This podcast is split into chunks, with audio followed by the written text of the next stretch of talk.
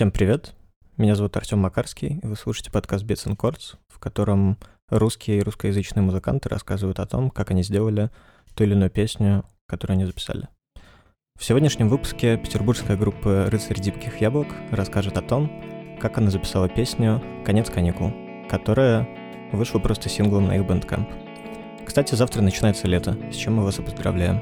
Мы рассказываем о конце каникул, а вы входите в его начало. Привет, меня зовут Влад, я из группы «Рыцарь диких яблок». В этой группе я пою и играю на гитаре. И сегодня я расскажу, как была записана песня «Конец каникул».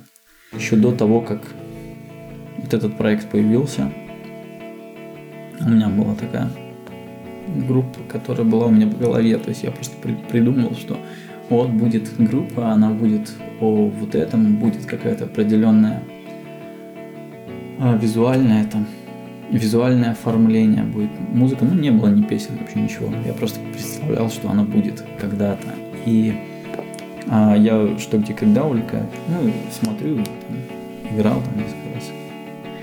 И мне нравится игрок Федор Двинятин.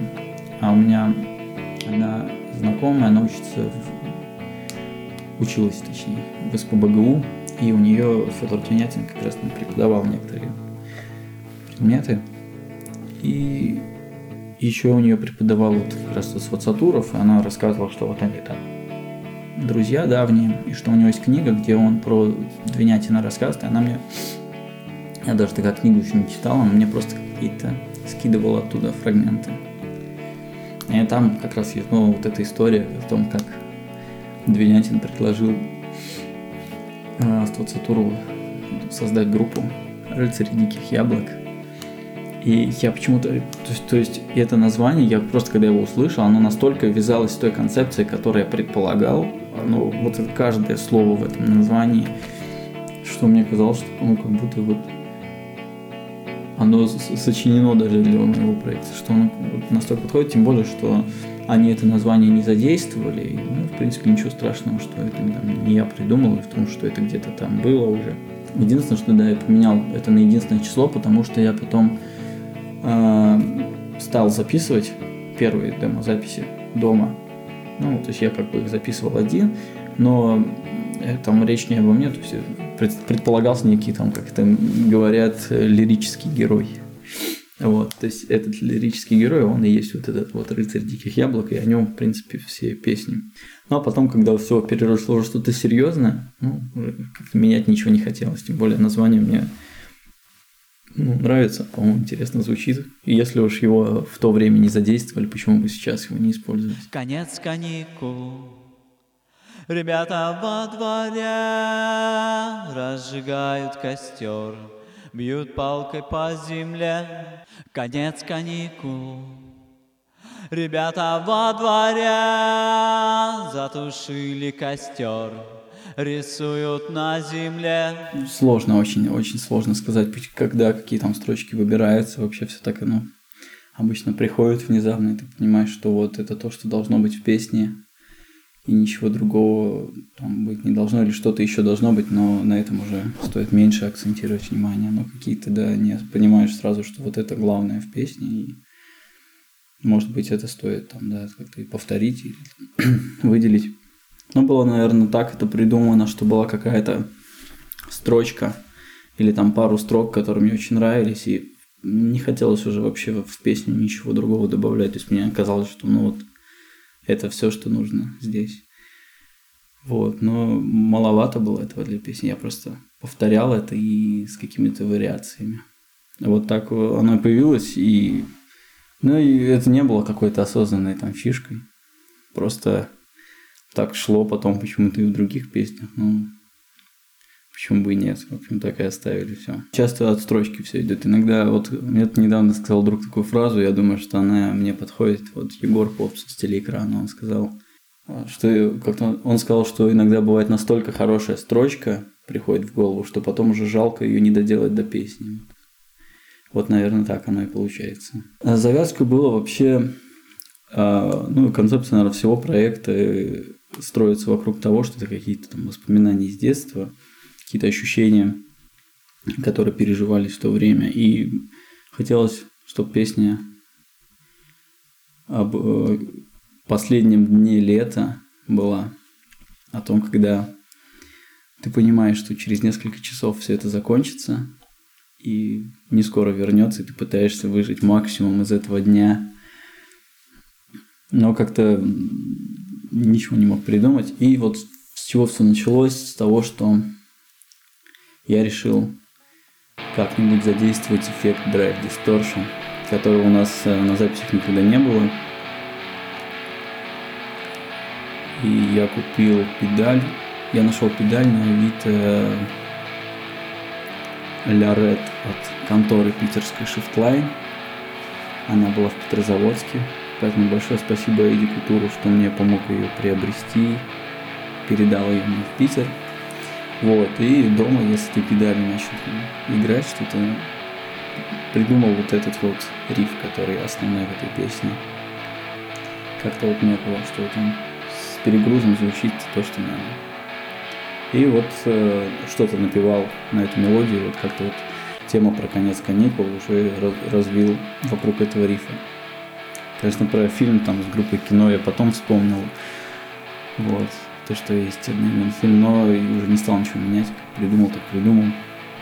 Несмотря на то, что перегруз решили использовать, все равно чистую гитару решил оставить, чтобы была динамика, чтобы был какой-то более мощный момент, и потом вот момент послабления, в который уже будет э, текст звучать.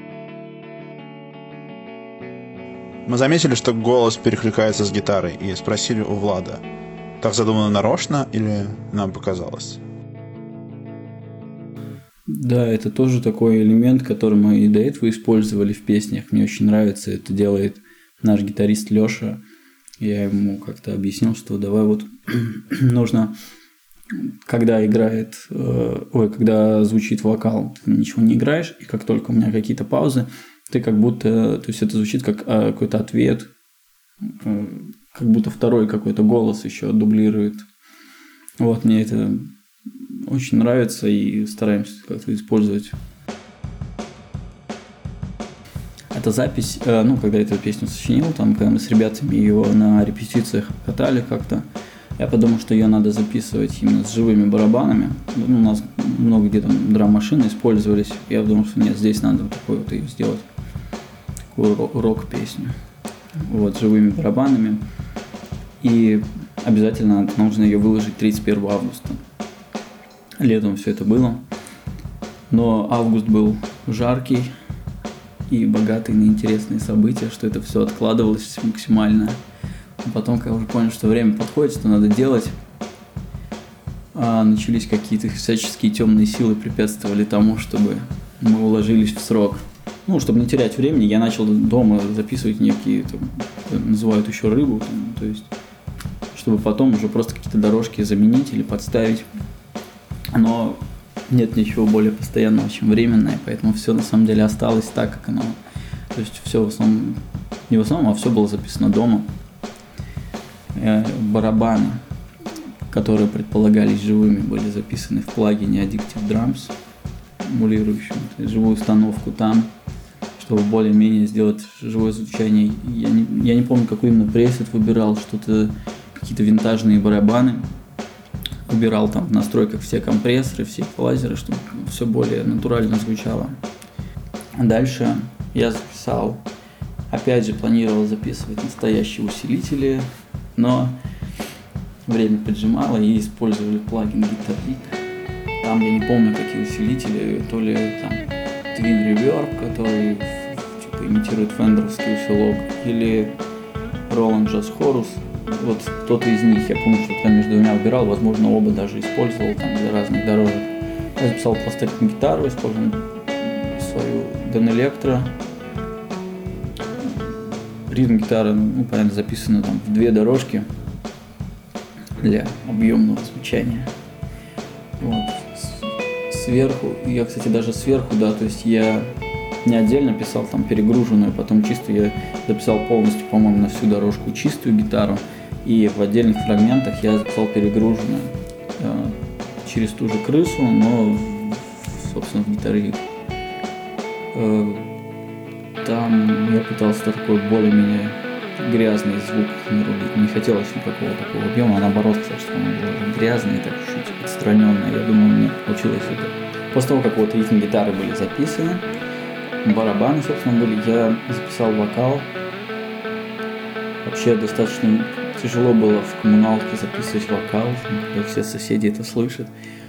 Вот, и много дублей делать было тоже сложно из-за этого, поэтому я как-то записал, как получилось, так получилось, и чтобы какие-то косяки э, исполнения скрыть, я просто записал два раза, сделал double дорожку, и мне кажется, ну, это более-менее скрыло там какие-то недочеты. Конец каникул, Ребята во дворе разжигают костер, бьют палкой по земле. Вот, использовал микрофон. Это какая-то китайская копия Шура SM58 от фирмы Invaton, которую мы как-то много лет назад с Никитой Соколовым из последней вечеринки нашли на уделке и сторговали, по-моему, с 200 рублей до 150. Я не знаю, с чем мы торговались, но это, видимо, был какой-то необходимый ритуал на уделке. Вот, и, в принципе, на этот микрофон у нас почти все и записано, ну, все песни, за исключением песни «Дворец». Ой, ну, песня этого, релиз «Дворец», там другой микрофон использовался, «Октава». А все остальное, да, ну вот этот вот китайский микрофон за 150 рублей, но он, в принципе, как-то звучит, и почему бы и нет. Все, хочу купить себе нормальный микрофон. Когда-нибудь, может быть, я его куплю. Потом, вот то, что получилось, я отправил Диме, нашему бас-гитаристу. У Димы дома большая коллекция американских винтажных бас-гитар. И поэтому в ответ он мне прислал целых три дорожки баса. Из них он мне предложил выбрать ту, которая больше подходит в эту песню. Ну, конечно, хотелось меньше потом крутить на обработке. Хотел, чтобы изначально запись звучала, ну, изначально все дорожки звучали так, как вот оно нужно. И чтобы избавить меня от предвзятости к каким-либо инструментам, он не назвал, где какой использовал. Я его спросил, он говорит, нет, давай ты выберешь, я тебе потом скажу, вот где какое. Ну, он правильно сделал, потому что иначе моим фаворитом стал бы его Fender Mustang бас. А на деле все оказалось совершенно иначе. Когда он мне потом раскрыл какие дорожки, вот Mustang мне как раз понравился меньше всего. А вообще за право попасть в наш трек боролись три баса. Сейчас он мне написал название. Fender Jazz Bass Avri 62, Fender Mustang Bass 76 года и Gibson RD Artist Bass 77 года. Вот последний и стал фаворитом и вошел в трек. По-моему, такая же бас-гитара была у группы Nirvana, если я ничего не путаю. Вот, ну и в принципе песня уже была готова в том виде, в котором мы ее репетировали. Потому что изначально никакой мелодии там больше не было, и на репетициях, там, на концертах мы так исполняли, и меня это устраивало. Потому что обычно на концертах перегруз делался такой максимально мощный, и больше ничего не нужно было. Но когда записал то, что там такой перегруз, он такой грязный, более-менее отстраненный, мне казалось, что какое-то пустое пространство, и нужно все-таки какую-то мелодию сыграть, может добавить какой-то такой-то песни, настроения какого-то летнего. И я позвонил Лёше, нашему гитаристу. Он приехал ко мне и вот начал наигрывать какие-то разные мелодии. И как-то из кусочков этих мелодий мы собрали вот то, что там получилось. Быстренько записали, ну, все в тот же гитарик. И мне показалось, что он сыграл очень чисто, что как-то немного выбивалось из концепции песни. Я говорю, давай-ка ты еще раз это сыграешь.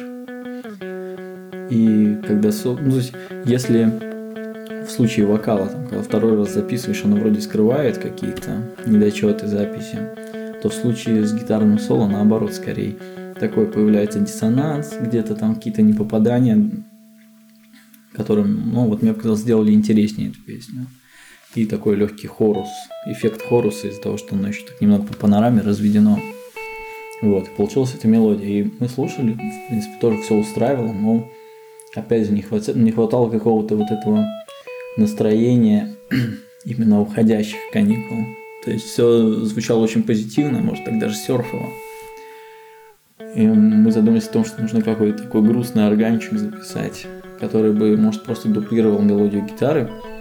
И вот э, Леша, просто на MIDI клавиатуре, вот мы нашли какой-то VST плагин, но там я тоже не помню какой точно, разные органы там перепробовали, плюс их обрабатывали там какой-то модуляцией, какими-то дилеями. Там может быть даже немного до неузнаваемости, вот оно уже обработано. И вот он просто он партию гитары один в один сыграл на MIDI клавиатуре. И вот тогда вот оно зазвучало уже с тем настроением, которое хотелось бы.